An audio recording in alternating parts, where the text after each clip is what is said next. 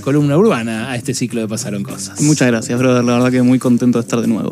Bueno, eh, me, me apasiona Brasilia. Es eh, una ciudad que estuve para una cumbre apenas dos días una vez, eh, pero me flashea muchísimo. La gente no la conoce mucho porque no es un centro turístico. No, no es un centro turístico. Eh, yo como urbanista la verdad que es una deuda pendiente, no la conozco. Eh, pero bueno, lamentablemente ahora estuvo como en la tapa de todos los diarios y en, todas las teles de, los noticieros por esto que pasó, ¿no? Que decías vos del intento del golpe de Estado y hubo mucha destrucción de patrimonio cultural. Brasilia es eh, patrimonio eh, de la humanidad declarado por UNESCO en 1987. Ah, no sabía. Sí, es, es- está llena de edificios emblemáticos.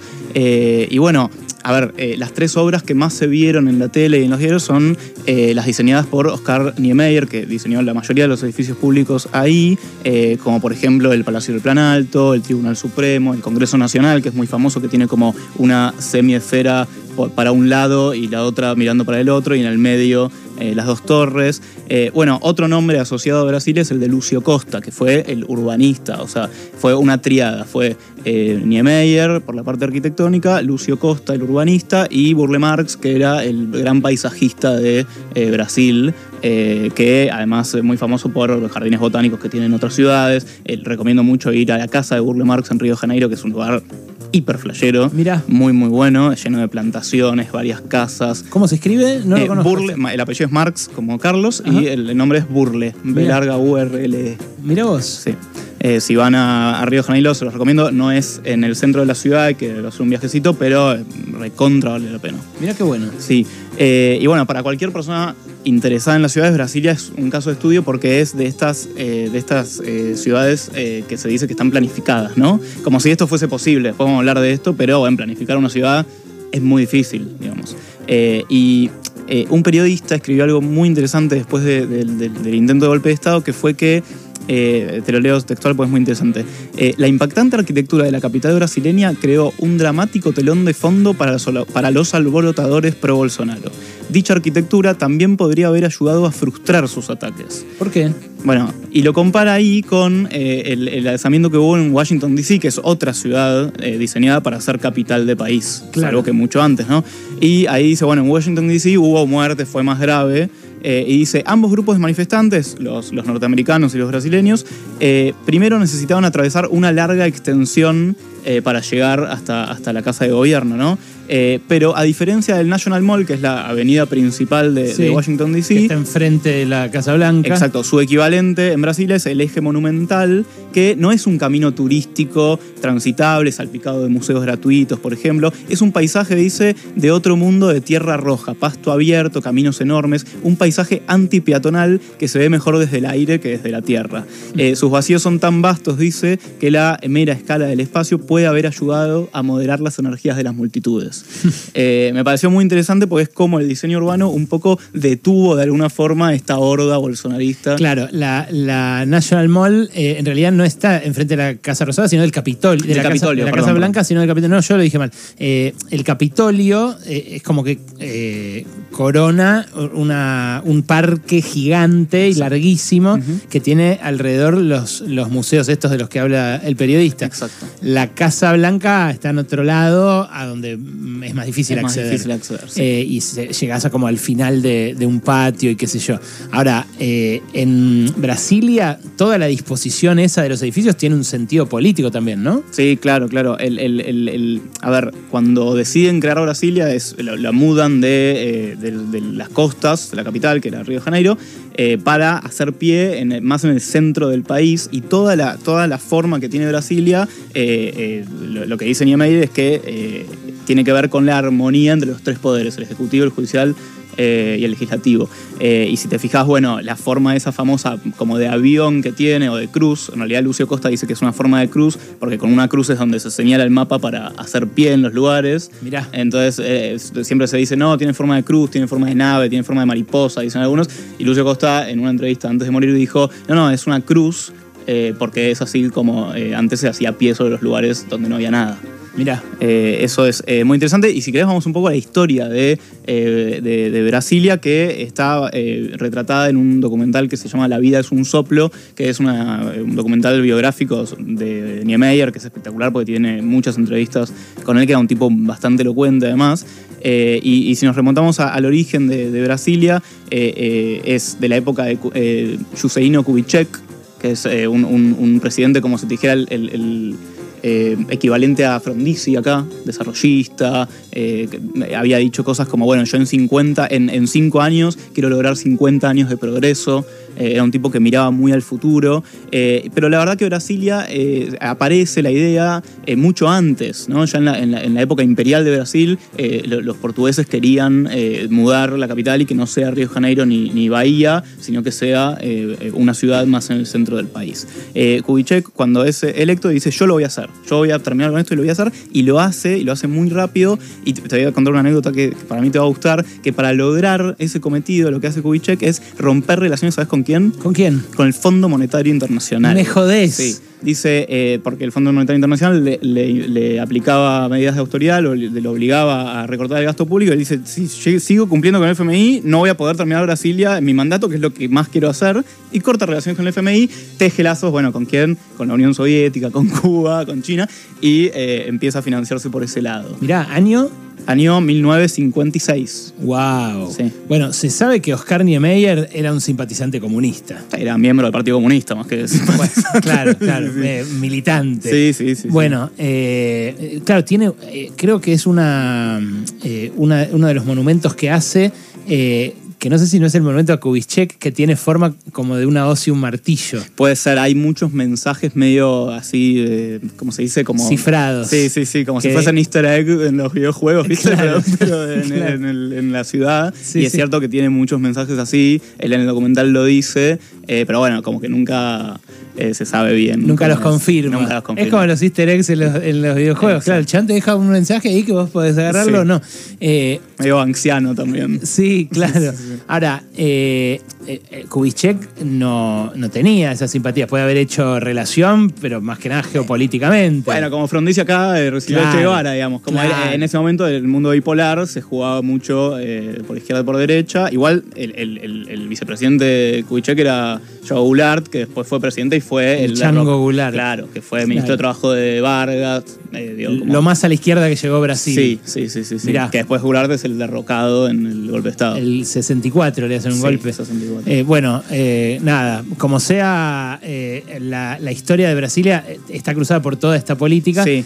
pero por mucho arte también de, por parte de Niemeyer, ¿no? Muchísimo, muchísimo. Y bueno, y en este documental, como te decía, Niemeyer ya había hecho otro, otro, otra ciudad, otro barrio para, para Kubitschek, ya lo conocía. Entonces lo contrata para hacer Brasilia y en este documental eh, habla primero de eh, a quién llevó eh, los, las primeras, los primeros días cuando em- empezó, empezaron las obras de, Brasilia.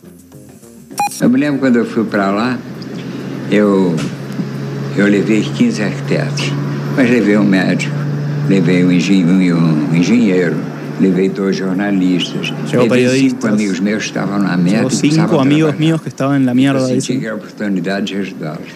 Eu queria é que a conversa em Brasília fosse mais variada, que não falasse só de arquitetura. Né? Então, que a vida ficasse mais fácil, mais divertida. Él quería que la conversación en Brasilia sea más variada, sea más divertida. Entonces lleva amigos, lleva cinco, lleva 15 arquitectos, obviamente, pero también lleva periodistas, lleva escritores. Nada, entonces como que eso habla mucho de él, pero también habla mucho de su arquitectura y de su concepción de, de ciudad. Y también de la utilidad relativa de los periodistas. Charlar. Claro. No, llevé gente para pasar el rato, para pelotudear un poco, y amigos, periodistas. Sí, sí, sí. A mí me pareció muy divertido ese pasaje que no tiene tanto que ver con el urbanismo, pero, pero Sí. me pareció que de alguna forma lo reflejaba. Bueno, el gran desafío después fue cómo Brasilia se puede ir eh, poblando, ¿no? Como al principio eran 10.000, 15.000, que eran los obreros, los funcionarios y demás. Y bueno, eh, lo que pasó ahí es que el gobierno empezó a ofrecer eh, incentivos económicos, ¿no? El doble de sueldo cobraban los funcionarios que se iban a trabajar a Brasilia que los que se quedaban en Río de Janeiro. Y obviamente esto en la población carioca no cayó nada bien. eh, y a- salió un refrán de un poeta en ese momento que decía: No me importa la grana, que es la forma de decir guita en, en- en portugués, Sí. yo me quedo en Copacabana. Pero bueno, la verdad que no muchos se quedaron en Copaca- en Copacabana porque en 20 años eh, Brasilia ya superó el, el millón de habitantes. O sea, tuvo bastante éxito ese incentivo económico. Y es en la loma del culo, porque es, es, eh, relativamente lejos de la costa. Tenemos oyentes en Brasilia, nos están escribiendo de Brasilia. Qué lindo, escriben por YouTube, oyentes que nos están escuchando desde esa maravillosa ciudad. Fer, mira, no te lo esperabas. Bueno, la verdad que no, la verdad que no, y espero conocerla. eh, y si querés tengo más audios para compartir de este documental que a mí me Pero claro. contra voló la cabeza. Eh, bueno, hace él, eh, Niemeyer, una crítica sobre el crecimiento urbano este posterior que tuvo Brasilia eh, y que para mí esa lectura tiene mucha eh, vigencia hoy en día. Brasília devia parar. Brasília chegou a um ponto assim de densidade demográfica e não devia se acrescentar mais nada. tendría em Brasília não devia fazer mais nenhum bloco de apartamento. E a pressão imobiliária, eles querem fazer aumentar a gabarito, fazer no... e vai ser o caos. Presión prédios inmobiliaria maiores, iba a un criarem caos. novos pontos de habitação, ela vai entrar nessa degradação do Rio de São Paulo, não é? As ruas entupidas de gente, o povo aflito, não é? Sem poder se movimentar, o desemprego.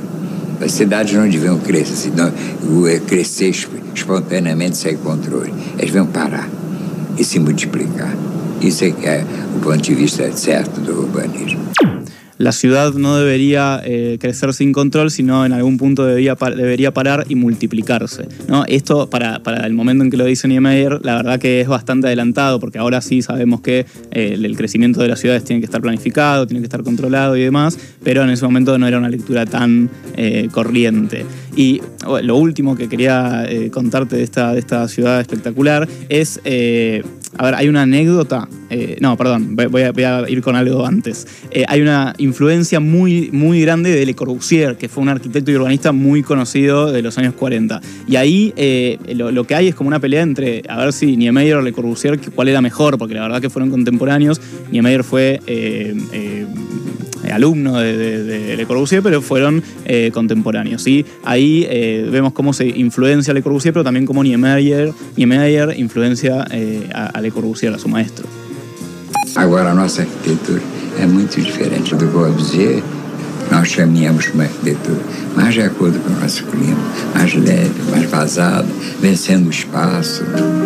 E demos a ele a contribuição que ele nos deu. Nós tivemos influência dele, mas nos últimos trabalhos ele também teve influência da nossa arquitetura.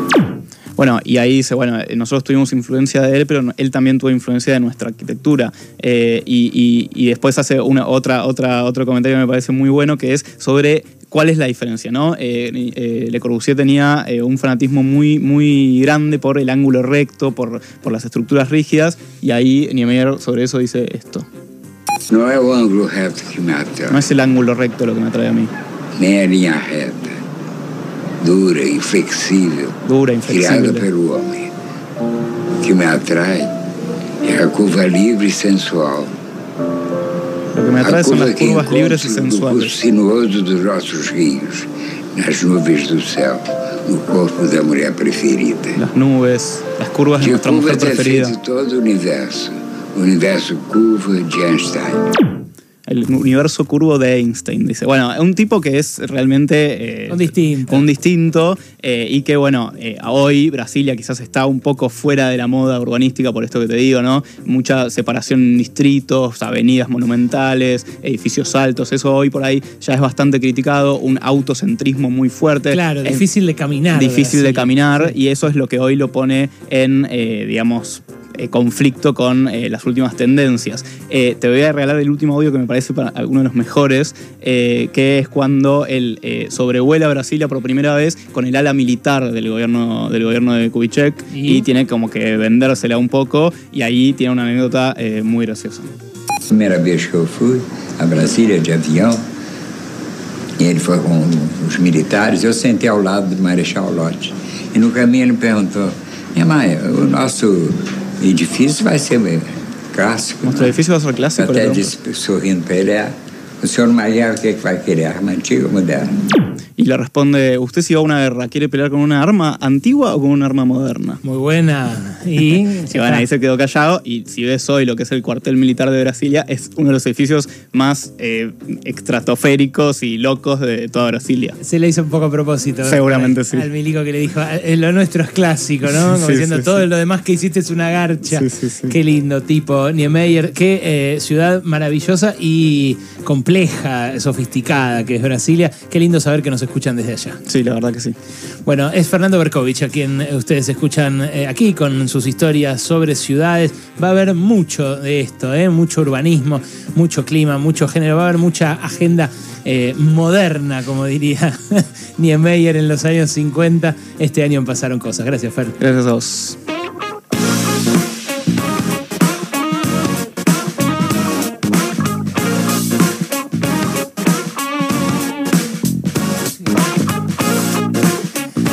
Y también va a haber de esto, de lo que nos trae 1915 ahora, la música que está por nacer.